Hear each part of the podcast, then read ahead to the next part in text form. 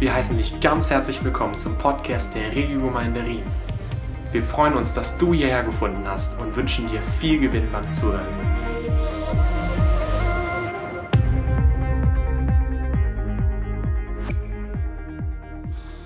Gut, wir machen Fortsetzung in unserer Serie zum Buch Josua. Die Serie haben wir genannt Promised.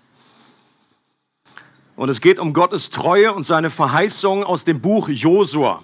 Und ich persönlich glaube, dass diese Serie ganz aktuell in unsere Situation auch als Gemeinde passt. Und dass sie hineinspricht in unsere Situation. Und dass Gott auch uns als Gemeinde erinnert und uns als Leiterschaft daran erinnert, stark und mutig zu sein. Und dass er uns daran erinnert, dass er mit uns ist. Das ist nämlich die Grundvoraussetzung. Warum sagt Gott zu Josua, sei stark und mutig, nicht weil du so ein toller Held bist, sondern weil ich mit dir bin. Das ist die Voraussetzung. Deswegen können wir stark und mutig sein und dass Gott auch uns als Gemeinde in ein neues, verheißenes Land führt, das es im Glauben gilt, aktiv einzunehmen. Einerseits in dem Bewusstsein, dass Gott für uns kämpft und wir das nicht alleine bewältigen müssen. Da bin ich sehr, sehr dankbar drum. Das heißt im, im Buch Josua immer wieder, ich, der Herr, kämpfe für euch. Und dass wir in eine Art Ruhe hineingehen können, weil Gott für uns kämpft. Aber auf der anderen Seite auch nicht in einer falschen Passivität. Es geht nicht um das, äh, das Lied Que sera, whatever will be, will be. Das ist nicht das, äh, was gemeint ist. Ähm, Christi hat ein schönes Bild gebracht, was es gut auf den Punkt bringt. So wie wir uns fühlen als Leiterschaft, auch als ganze Gemeinde. Ist wie ein E-Bike. Und ein E-Bike, das fährt, gut, da gibt's welche, die von alleine fahren, also das nehmen wir jetzt nicht als Bild, aber das normale Pedaleck, da musst du einfach selber treten, du musst aktiv sein, aber dann spürst du eine Unterstützung, dann spürst du eine, ein, ein, ein, ein Momentum, was dich vorwärts bringt. Und das genau möchten wir erleben. Ich glaube, das beschreibt das christliche Leben eigentlich sehr gut. Wir sollten nicht passiv sein und irgendwie nur gesalbt die Däumchen drehen, sondern wir sollen aktiv auf Dinge zugehen, das gelobte Land in Anspruch nehmen, aber Gott will uns unterstützen und während wir gehen, wird er uns die Kraft geben und diesen göttlichen Akku einschalten. Göttliche Souveränität ist kein Ersatz für menschliche Verantwortung. Die Tatsache, dass Gott auch im Buch Josua gesagt hat, ich habe euch dieses Land schon gegeben, das bedeutete nicht, dass die jetzt da einfach nur gesagt, ja, dann, dann warten wir hier mit dem Cocktail in der Hand sondern dann galt es immer noch, aktiv in etwas hineinzugehen. Und auch Widerstände waren kein Zeichen dafür, dass Gott jetzt irgendwie nicht mehr da ist. Sondern das, das, das, das, und das ist auch für uns wichtig, immer wieder zu sehen. Manche Christen sind so schnell irgendwie dabei und so, oh, das ist nicht so richtig geflutscht, oh, die Tür ist nicht gerade aufgesprungen. Das kann ja gar nicht vom Herrn sein. Ich glaube, wir können auch nicht oft genug betonen, dass mit dem neuen verheißenen Land nicht nur neue Räumlichkeiten gemeint sind. Auch wenn wir über dieses Thema immer wieder reden, es geht nicht in aller, allererster Linie um irgendwie eine neue Location. Wir dürfen Gottes Berufung und das neue Kapitel nicht auf eine neue Location reduzieren. Ich glaube, das Neue, wo Gott uns schon hineingerufen hat, das hat auch schon vor einiger Zeit, vor einigen Monaten, Jahren mehr und mehr begonnen, sich herauszukristallisieren. Zum Beispiel der ganze übernatürliche Bereich, dass wir die Gaben des Geistes, diese, diese Balance zwischen Wort und Geist und diese Geistsäule ausbauen wollen, dass das mehr und mehr zu unserem verheißenen Land gehört, was es gilt einzunehmen. Dass das auch nicht einfach nur uns in den Schoß fällt, sondern Paulus sagt, strebt danach, eifert um die Gaben des Geistes. Geistes. Die Offenheit alleine darauf liegt keine Verheißung, aber auf einem intensiven sich ausstrecken und das Ding, die Dinge zu erbeten. Oder ein neuer Mut, um über den Glauben zu sprechen und äh, für andere Menschen zu beten. Das ist ein Land, was Gott möchte, dass wir hineingehen, dass wir einnehmen. Eine Kultur der Wertschätzung. Das ist auch ein Land, das wir einnehmen wollen gemeinsam. Oder dass wir jetzt unsere erste Fatherheart-Konferenz veranstalten. Ich glaube, das ist ein Zeichen dafür oder ein, ein, ein Schritt in eine Richtung, dass wir nicht nur irgendwie, ähm, wir haben so viel Potenzial bekommen von Gott. Und ich glaube, es ist jetzt dran, einfach ein, ein, ein Step höher zu gehen und den Segen an andere weiterzugeben. Nicht uns nur bedienen zu lassen, nicht nur große Leute und, und tolle Redner einzuladen. Wir sind so dankbar für die Unterstützung aus Bedford und anderen Churches. Aber dass wir selber gefordert sind, jetzt auch to grow up und etwas weiterzugeben von dem, was Gott uns anvertraut hat. Mit allem, wo wir vielleicht am Anfang einfach noch schwächeln und einfach noch nicht alles perfekt ist. Und neues Land ist, glaube ich, auch besonders in unseren Herzen, gilt es einzunehmen, und zwar, dass wir vermehrt nach außen uns zu den Menschen hin orientieren. Den Nöten von Menschen begegnen, Einfluss nehmen in der Gesellschaft, unsere Berufung als Licht und Salz in dieser Welt besser nachzukommen. Ich glaube, das ist etwas, was Gott highlightet. Und wo wir schon seit Jahren dran sind und irgendwie mehr oder weniger, oder, aber das nie wirklich eine Betonung, ein Schwerpunkt war von diesem Dreieck, wo es darum geht, nach oben und nach innen. Und das sind, die sind stark ausgebaut. Aber diese nach außen Orientierung ist einfach, da ist noch besonders viel Luft nach oben. Und ich freue mich auf dieses Neue, was Gott dort für uns hat. Äh, als wir am Expresso äh, das etwas vorgestellt haben, unserem gemeindeinternen Abend, da haben wir hinterher ein kleines Paper bekommen von Matthias. Wo ist er? Matthias, ah Mann, genau da hinten. Und das hieß irgendwie Regio 2.0. Und da hat man richtig gemerkt, wie er entzündet war, wie er plötzlich eine Vision hatte, wo er neu, ich glaube, er hatte auch an einem Abend irgendwie Pippi in den Augen, dass er einfach von einer, dass er bewegt war und einfach gesagt, Gott, das, das ist einfach so wunderbar. Ich glaube, manche, manche Menschen sehen dann schneller irgendwie diese Vision und er hat dann schon so ein paar Punkte aufgeführt, irgendwie äh, Mutter-Kind-Treff oder wo wir einfach verschiedene äh, und, uns treffen können, Alpha-Kurse machen können, was hat man noch aufgeschrieben, Hausaufgaben, Hilfe, Mittagstisch, Kaffee und das machen wir natürlich alles gleichzeitig von Anfang an. Nein, das ist nicht der Punkt. Aber es geht darum, einfach Ideen zu sammeln. Vision heißt ein Bild der Zukunft, das begeistert. Und das sind neue Möglichkeiten, neue Hoffnungen, die man hat. Und ich glaube, dass das hat mir einfach gefallen, dieses, äh, wie sein Herz entzündet wurde von dem. Und ich glaube, dass das Beste, und vielleicht die aufregendste, abenteuerlichste Zeit der Regiogemeinde noch auf uns wartet, noch in der Zukunft für uns parat ist. Ich hoffe, dass dich das auch begeistert. Ein Schaf got the joy. Ich hoffe, am Ende der Predigt sind es zweieinhalb. Und wenn neue Räume und eine neue Umgebung dieses Ziel fördern, dann ist eben auch unser Umzug ein Teil von diesem verheißenen Land, in das uns Gott hineinruft. Aber äußere Räumlichkeiten sind sekundär. Unsere innere Herzensveränderung ist primär. Amen. Und ich persönlich sehe die äußerliche Veränderung in einer gewissen Beziehung zu der inneren Veränderung. Aber es ist keine zwingende Beziehung. Ein äußerer Umzug wird nicht automatisch dazu führen, dass unsere Herzen verändert werden. Das wäre easy. Dann würde man jeder Gemeinde empfehlen, zieht einfach öfter mal um. Das wäre eine ganz einfache Gemeindewachstumsstrategie. Da würde ich ein Buch schreiben, würde ich mir eine goldene Nase verdienen. Hammer! Dieser Insight! Leider geht es nicht so einfach weil die Veränderung nicht nur da draußen stattfindet, sondern die wird hier drinnen stattfinden. Und ich glaube, das ist auch der Bereich, der die größte Herausforderung ist. Okay? Neue Gemeinde, neue Buzz, wenn da Leute kommen und einfach zusammen Gemeinde bauen, die sagen sich, ich wusste nicht, dass Gemeindebau so schön ist, was sie endlich mal anpacken können, weil man abends sieht, was man morgen gemacht hat. Ja, mal eine Wand eintreten kann, mal irgendwie was Neues irgendwie hochziehen kann. Und das äh, wird ein gewisses Momentum freisetzen. Aber unsere innere Veränderung, da muss Gott ran. Und da können wir auch nicht einfach nur an uns selber drücken oder am nächsten sagen, mach mal anders. Und es gibt gewisse Dinge, die es zu erobern gibt. Und es gibt gewisse Mauern, die einstürzen müssen. Immer wieder auch. Ob mit oder ohne Umzug. Eins, etwas wurde schon genannt gerade im Gottesdienst. Das sind Ängste. Ängste, die, die ganz konkret da sind. Ich meine, die meisten Menschen lieben Veränderung nicht. Das ist, oder das hat natürlich auch mit der Persönlichkeitsstruktur zu tun, gar nicht gerade mit dem, mit dem frommen äh, Bereich. Ähm, aber die meisten Menschen freuen sich, wenn es einfach so geht, wenn man irgendwie weiß, morgen wird das so ähnlich wie gestern. Gut, manche bringt das auf die Palme, aber ich bin, auch, ich bin eigentlich auch mehr so ein Typ, ich freue mich, wenn ich wieder dahin kommen kann, in, in einen Urlaub, wo ich schon mal war. Muss ich mich nicht ständig nur, ja nu, bete für mich. Menschen haben Angst, das Gewohnte zu verlassen.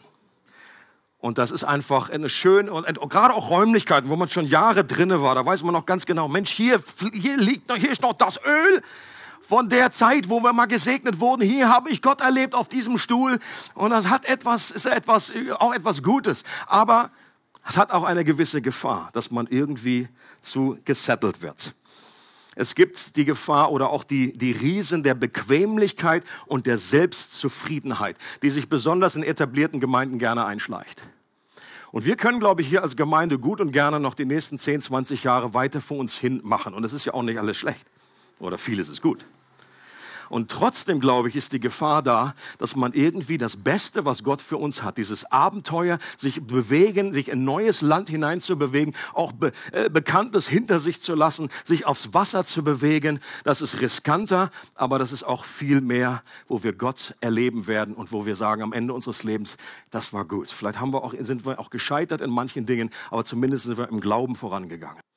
Und es gibt auch gewisse Enttäuschung oder einen Zynismus, den wir mit uns rumtragen können. Das kenne ich aus meinem Leben.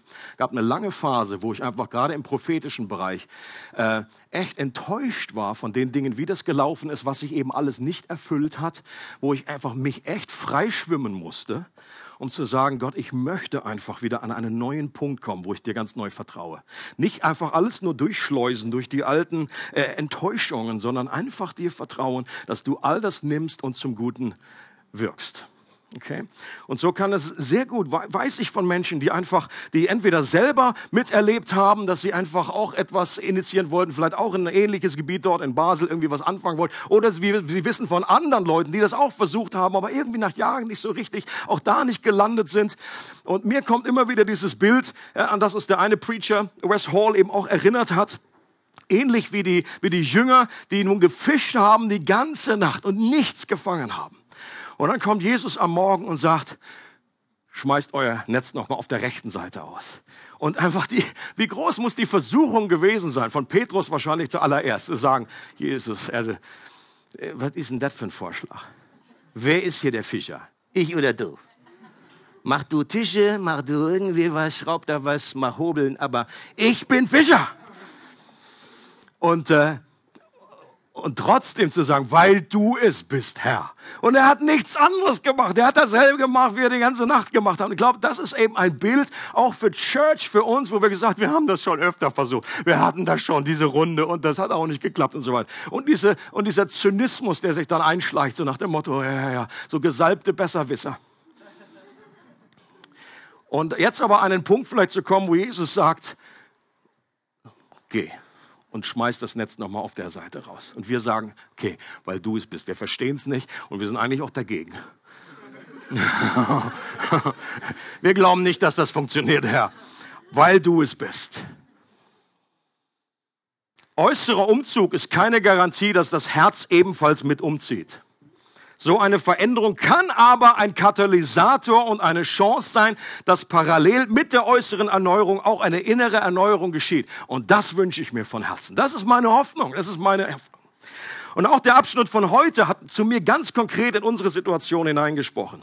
Wir lesen aus dem Johannes, äh, äh Quatsch, äh, Jose.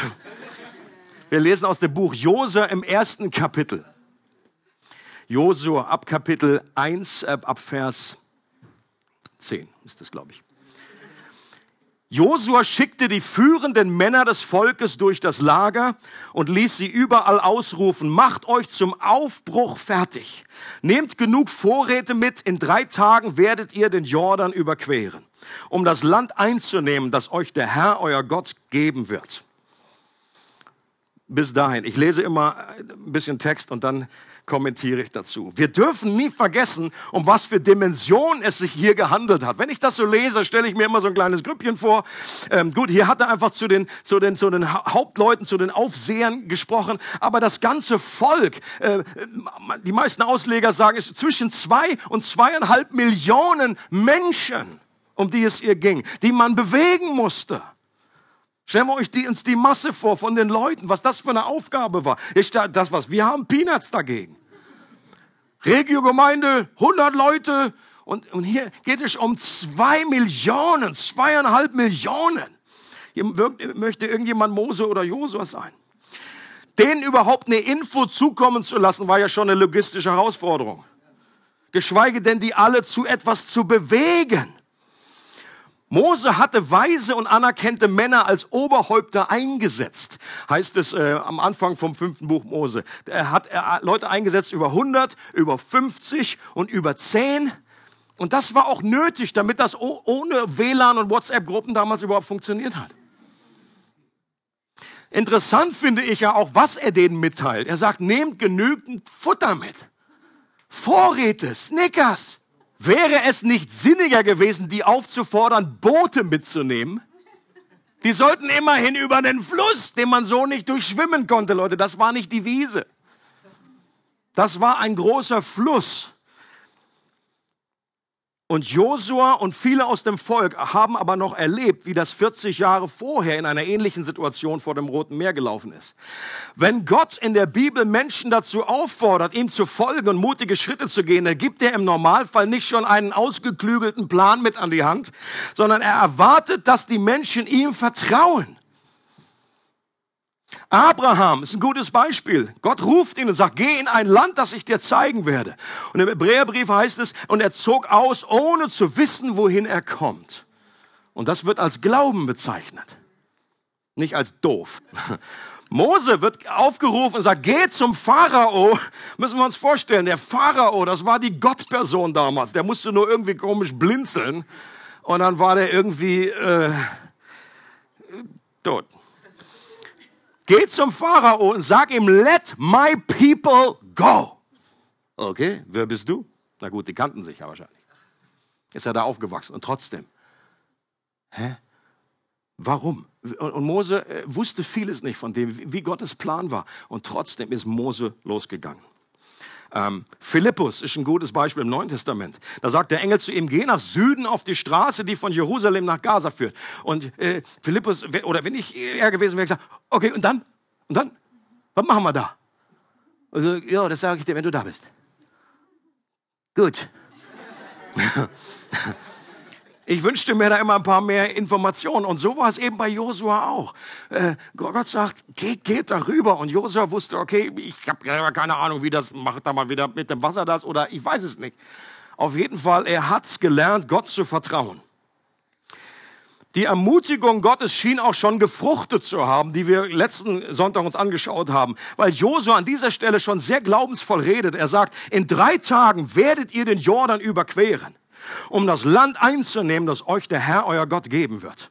Gute biblische Leiterschaft sollte eine gewisse Glaubensüberzeugung ausstrahlen, eine von Hoffnung und Glauben durchdrungene Zuversicht.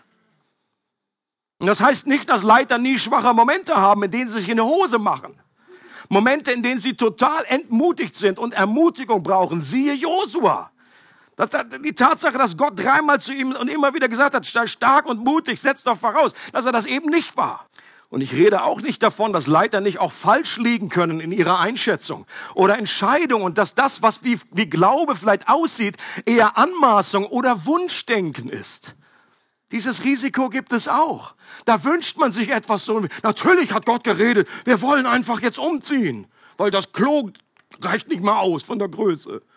Und ist der, nur der Wunsch der Vater des Gedanken oder steckt wirklich Gott dahinter? Manchmal ist das gar nicht so einfach, auseinander zu dividieren.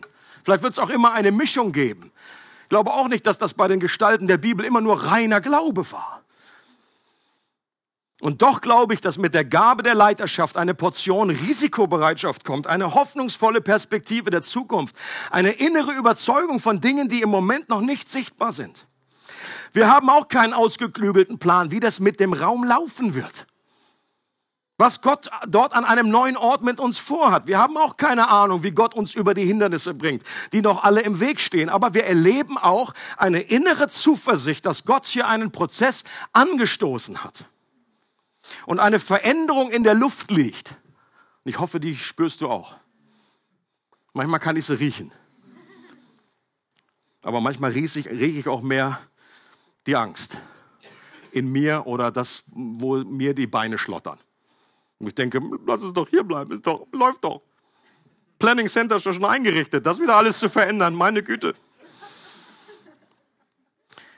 Es wäre Anmaßung, es wäre Anmaßung zu sagen, das sind die Räume und in drei Tagen werden wir über den Jordan nach Kleinbasel ziehen Wir können diese Situation nicht direkt vergleichen, weil die Parallelen eher auf einer geistlichen Ebene sind. Wir befinden uns im Moment noch mehr in der Phase, das Land auszukundschaften und wir senden Spione ins Land und nach Jericho. Okay, das ist noch die Phase, in der wir uns befinden. Okay, der Text geht weiter. Die israelitischen Stämme Ruben und Gad und der halbe Stamm Manasse hatten sich bereits östlich des Jordans angesiedelt. Ihnen ließ Josua ausrichten, denkt daran, was euch Mose, der Diener des Herrn, gesagt hat. Der Herr, euer Gott, will euch dieses Land östlich des Jordans geben, damit ihr hier in Frieden leben könnt. Als Mose euch dieses Land versprach, stellte er euch eine Bedingung. Darum lasst nun eure Frauen und Kinder und euer Vieh hier zurück und zieht mit allen kampffähigen Männern bewaffnet vor euren Bruderstämmen her. Helft ihnen, das Gebiet westlich des Jordans einzunehmen. Bleibt so lange bei ihnen, bis der Herr auch ihnen ihr Land gegeben hat und sie dort in Frieden leben, so wie ihr jetzt schon. Dann aber kehrt in euer eigenes Land zurück, das euch Mose, der Diener Gottes, östlich des Jordan zugeteilt hat und lasst euch dort nieder. Im vierten Buch Mose, Kapitel 32, wird die Situation näher beschrieben, von der hier die Rede ist. Und das ist wichtig, dass man das im Hinterkopf hat. Für die, die da vielleicht bei der Bibellese noch nicht vorbeigekommen sind. Die Stämme Ruben und Gad und der halbe Stamm Manasse haben Mose damals gebeten, ob sie nicht östlich des Jordans bleiben können, weil das eine gute Gegend für ihr Vieh war. Und Mose war am Anfang darüber überhaupt nicht amused, als er das zum ersten Mal gehört hat. Warum? Weil auch der ein bisschen verbrannt war von der Vergangenheit. Weil er eine Wiederholung der Situation 40 Jahre zuvor vermutete. Und er hat gesagt, eure Väter haben Gott nicht vertraut, ihm nicht geglaubt und deshalb sind wir 40 Jahre im Kreis gelaufen. Und ihr steht in der Gefahr, dass sich dasselbe Muster wiederholt und wir noch mehr Jahre im Kreis laufen. Mose hat befürchtet, dass diese Entscheidung das gesamte Volk schwächen würde und sie wieder nicht den Mut und die Kraft aufbringen würden.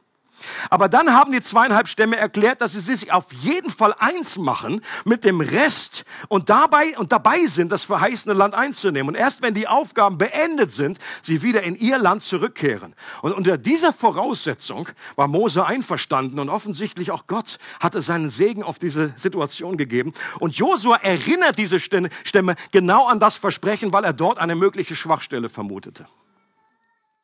Das geistliche Prinzip, das ich in diesem Textabschnitt entdecke und das wir auch auf uns anwenden können, ist das Prinzip der Einheit. Unity. Unity. Für Mose und Josua war klar, so eine Aufgabe werden wir nur gemeinsam schaffen oder eben auch nicht schaffen.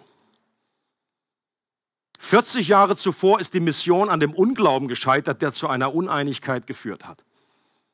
Und jetzt, 40 Jahre später, beim zweiten Anlauf, würde die Mission gelingen, weil sie eine Erfahrung klüger waren und weil sie Gott und Josef vertrauten und eine Armee bildeten, die in Einheit zusammenstand, die an einem Strang zog, die für ein übergeordnetes Ziel kämpfte und die die Interessen der Gesamtheit im Sinn hatte und nicht nur die eigenen.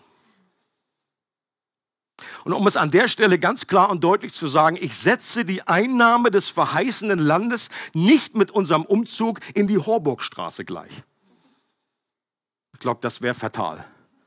Ich habe schon erwähnt, dass unser verheißenes Land sich auf viel mehr bezieht als auf einen räumlichen Umzug und neue Räumlichkeiten. Der Auftrag, den Josua damals erhielt, der war geschichtlich einmalig und ist nicht wiederholbar. Wenn wir diesen Bibeltext eins zu eins auf die Situation heute beziehen, dann holen wir uns dadurch mehr Schwierigkeiten als Hilfe ins Boot. Ja, wir sollen zum Beispiel stark und mutig sein, aber wir sind nicht aufgefordert, unsere Feinde irgendwie tot zu hauen. Kleiner Unterschied.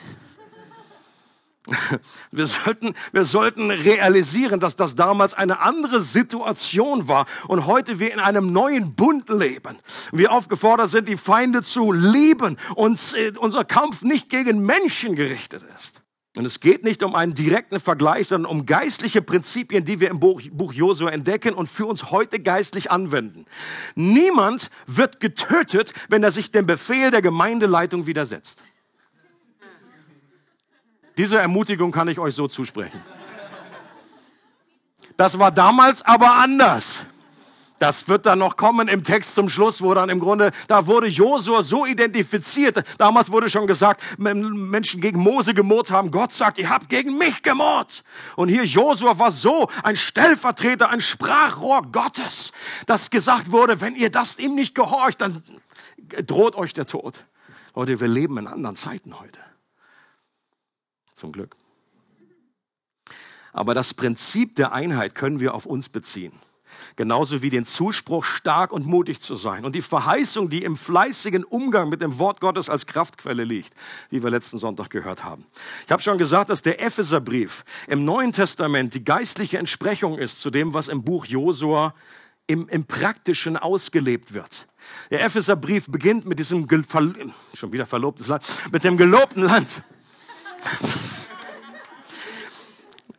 mit dem gelobten Land. Ihr seid gesegnet mit jedem geistlichen Segen in der Himmelswelt. So fängt der Epheserbrief an.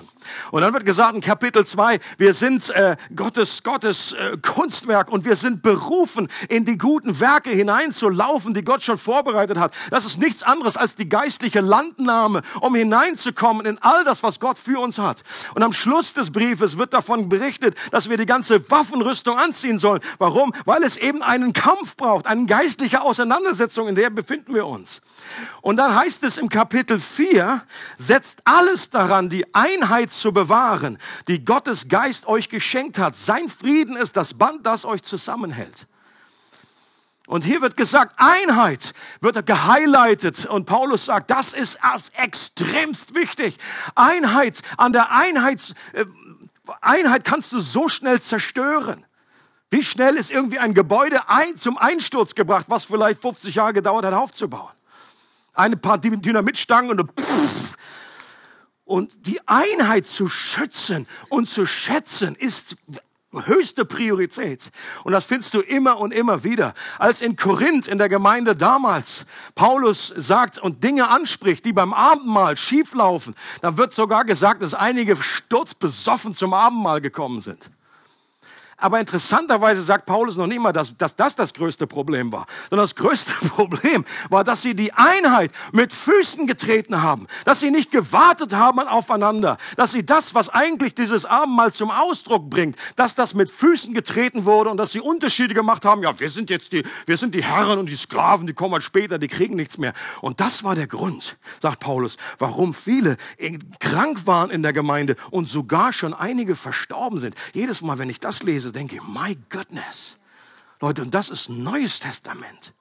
Das soll uns nicht in Angst versetzen, aber das soll uns eine Ehrfurcht geben von dem, was Gott wichtig ist. Die Einheit, daran zu arbeiten, dass wir gemeinsam an einem Strang ziehen. Und auch im Neuen Testament wird die Bibel mit einer Armee der Liebe verglichen die nur so schlagkräftig ist, wie sie in Einheit zusammensteht und ein gemeinsames, übergeordnetes Ziel verfolgt.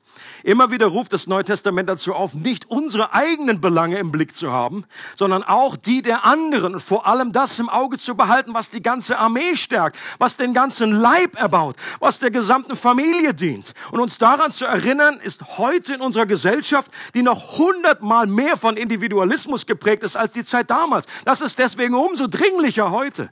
Die Gesellschaften damals, die haben noch viel mehr in Family gedacht. Da hat, deswegen war das so wichtig, Kinder zu haben, dass der Name einfach weitergeht, weiterläuft. Du bist immer nur, deswegen die ganzen äh, äh, Generationen, diese Geschlechtsregister, wo wir manchmal denken, meine Güte, kann man das auch abkürzen? Das war für andere Generationen unglaublich wichtig, weil man nämlich nur dann weiß, dass ich eingebettet bin. Ich bin der Sohn von und ich bin der Vater von und ich bin der Bruder von. Das war damals wichtig. Und das ist auch heute im geistlichen Bereich wichtig, dass wir gemeinsam unterwegs sind. Und gerade in einer Zeit, die so voll ist von Individualismus, wo Leute immer nur so, ja, das passt mir aber nicht, passt mir aber nicht. Sag ich, ja, das ist schön, ich habe es gehört, aber das ist nicht die wichtigste Frage im Reich Gottes. Die wichtigste Frage ist, was passt dir nicht, Herr? What's the best for the kingdom? Wenn Gott uns in etwas Neues hineinruft, und wenn es jetzt sehr bald oder vielleicht doch später darum geht, mutige Schritte zu gehen, dann glaube ich, dass Gott uns als Gesamtheit anspricht, nicht nur als Einzelpersonen. Dass er die Regiogemeinde als ganze Pflanze umtopfen will, dass er den ganzen Leib mobilisieren möchte und er möchte, dass die Familie umzieht. Und das meine ich nicht in einem absoluten Sinne soll heißen, ich glaube, bei so einem Umzug wird man nicht jeden Einzelnen mitnehmen. Ich glaube, das ist die Realität. Obwohl ich mir vielleicht das wünschen mag. Äh, das ist vielleicht ein Wunschdenken oder was, was ist biblisch äh, informierter Glaube. Gewisse Bewegung gibt es ja schon ohne Umzug.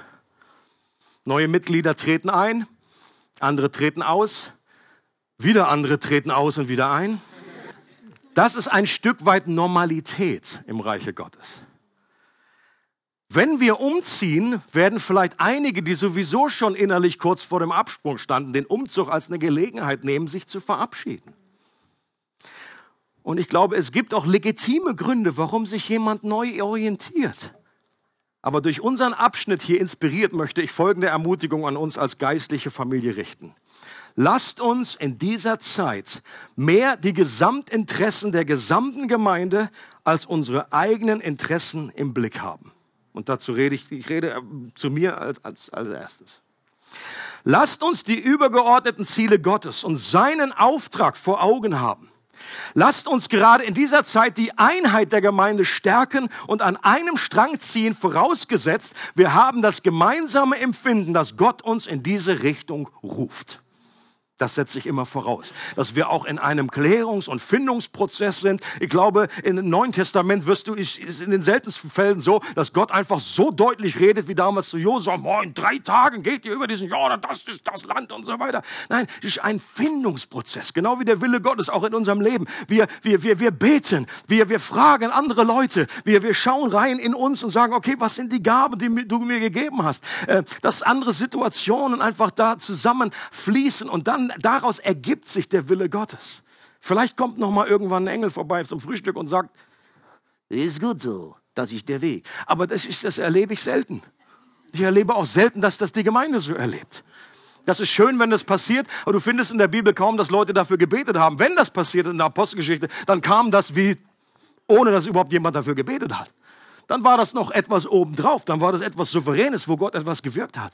Aber ansonsten war, hatten Menschen den Willen Gottes äh, und gingen davon aus und haben mutige Schritte gemacht mit dem Wissen, was sie einfach hatten an der Stelle. Und selbst dann, wenn du es längerfristig nicht sehen kannst, an einen neuen Ort zu ziehen und dein Land in Zukunft doch auf dieser Seite des Jordans liegt, dann könntest du dennoch bei diesem Kapitel aktiv dabei sein, einen Umzug durch deinen Schulterschluss unterstützen und die wichtigsten Schlachten zu Beginn noch mitschlagen. Es wird einen Unterschied machen, ob du dich sofort verabschiedest oder ob du sagst, jetzt ist nicht der richtige Zeitpunkt, von Bord zu gehen, sondern erst recht ein Zeitpunkt noch an Bord zu bleiben und mitzuhelfen, dass dieses Schiff den Anker lichtet und zu neuen Ufern aufbricht. Und dann gehst du vielleicht danach, wenn, wenn wir da gesettelt sind in sechs Monaten oder zwölf Monaten und kehrst zurück in dein Land, das östlich des Jordans liegt. Das ist die coole Parallele, die ich hier entdecke in diesem, in diesem Abschnitt, auf die ich alleine überhaupt nie gekommen wäre. Und die einfach genial in diese Zeit hineinpasst. Der letzte Abschnitt unseres Textes heißt, und sie antworteten Josua, wir werden alles tun, was du befehlst und dich überall unterstützen, wo du uns einsetzen willst. Wie wir Mose gehorcht haben, gehorchen wir dir. Der Herr möge dir helfen, so wie er Mose geholfen hat. Wer sich deinen Befehlen widersetzt und nicht jeder Weisung folgt, die du uns gibst, wird getötet. Sei mutig und entschlossen. Wenn das keine Ermutigung ist, auch so ein schöner Vers für den Kühlschrank. Leute, ich schätze die Herzenshaltung das Vertrauen, die Loyalität der führenden Männer des Volkes. Erst recht im krassen Gegensatz zu der Situation 40 Jahre vorher. Und noch einmal, Gott hatte damals klar und deutlich gesprochen und jede Verweigerung wäre ungehorsam gewesen, der in der damaligen Zeit schlimme Konsequenzen haben konnte. Das ist nicht unsere Situation. Niemand behauptet, dass Gott so deutlich gesprochen hat, dass wir dann und dann an den und den Ort ziehen. Und niemand versündet sich dadurch, wenn er nicht mehr die Regiogemeinde als seine Heimat sieht und sich eine andere Gemeinde sucht. Und doch wünsche ich mir und unserer Gemeinde eine Herzenshaltung, wie die damals gehabt haben und so ein Vertrauen unserem himmlischen Josua gegenüber, so wie die Aufseher das damals Josua gegenüber hatten. Und dass wir Folgendes sagen, wir, wir haben schon geklärt, Josua ist ein, ist ein Bild für einen viel, viel besseren Josua, der noch kommen sollte. Es ist exakt derselbe Name. Josua ist Jesus. Jehoshua ist der Name, den der Engel gesagt hat, so wird dein Kind heißen. Josua ist nur ein Bild auf Jesus. Josua ist nicht ein Bild für Wolfi, den Gemeindeleiter. Aber der die Gemeinde hier leitet, das Haupt, der Kopf dieser Gemeinde ist Jesus Christus. Und dieselbe Haltung zu haben wie die damals würde bedeuten, dass wir sagen, Jesus, wir werden alles tun, was du befehlst und dich überall unterstützen, wo du uns einsetzt. Und diese Herzenshaltung möchte ich uns anempfehlen.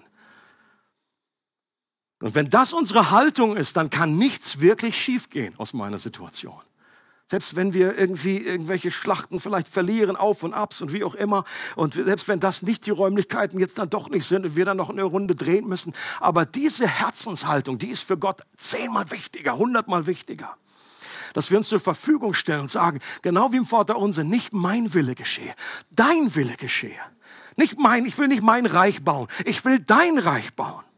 Und eine der wichtigsten Unterstützungen, die wir einander geben können und auch die ihr der Leiterschaft dieser Gemeinde geben könnt, ist Gebet.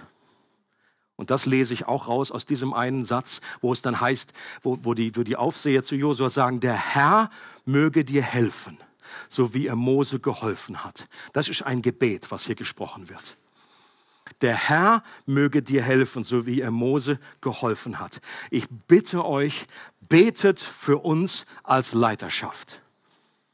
Bitte schreibt's euch in eure Agenden. Sag, ich, ich weiß, Christen, und ich, da, da, es ist ja auch ein Ding, wo, wo kein Christ Nein sagt. Bete für mich, ja, ja. Das ist vielleicht der Bereich, wo am öftesten gebetet, äh, gelogen wird. Okay? Nicht absichtlich, aber man sagt so schnell, ja, ich bete für die Straße. Und dann hinterher, eine Woche später denkst du so, ups. Sondern mit, mit Absicht, mit, mit einer Entscheidung, mit einem Purpose. Tragt es euch ein in eure Gebetszeiten. Bitte betet für diese Gemeinde. Betet, dass der Wille Gottes klar und klarer und klarer wird. Betet, dass Hindernisse aus dem Weg geräumt werden. Betet, dass die äh, Gemeindeleitung, dass wir allesamt stark und mutig sind. Okay? Dass Angst nicht die Oberhand hat. Dass unsere eigenen Interessen und Vorlieben nicht das letzte Wort haben dass es nicht Wunschdenken ist, sondern echter Glaube, dass Gott klar redet und wir einfach empfinden zusammen. Ja, da ist Gott drinne in dem Ganzen. Das sind seine Fußspuren, da sind seine Fingerabdrücke drin und wir folgen in diese Richtung. Vielleicht mit, mit zitternden Knien, aber trotzdem glauben wir, dass Gott da drinne ist. Betet für eine Einmütigkeit für eine Einheit. Das ist interessant im Epheserbrief, da steht nicht, dass wir die Einheit herstellen sollen, sondern die hat Gott schon geschenkt. Bewahrt die Einheit, die Gott schon gegeben hat. Wir müssen die Einheit nicht kreieren. Es ist ein Geist, ein Glaube, eine Taufe, ein Herr und so weiter, was dort alles. Wir sind eins. Die Bibel sagt immer, wir sollen zu dem werden, was wir schon sind.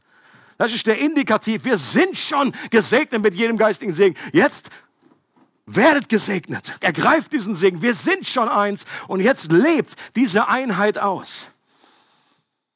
Und ich glaube, auch wenn das herausfordernd wird, diese Zeit, auch wenn das ein großes Abenteuer wird, wenn das Unsicherheiten mit sich bringt. Aber ich glaube, dass wirklich in dem, wenn wir uns, wenn wir uns äh, auf dieses Wasser bewegen, wir werden die besten Jahre erleben, die, die noch vor uns liegen. Das beste Abenteuer, die beste, vielleicht die fruchtbarste Zeit von uns als Church, äh, wenn wir hier einfach ein neues Herz auch bitten, dass Gott unser Herz aufräumt, die neuen Prioritäten richtig ordnet und unsere Herzen neu erweckt für andere Menschen, für eine Liebe zu Menschen, dass wir Licht und Salz sind, dass wir nicht zu einem frommen Kuschelclub verkommen und irgendwie nur so unter uns sind, ein Sturm im, im Wasserglas, sondern dass dieser Fluss rausfließt zu den Menschen hin. Amen.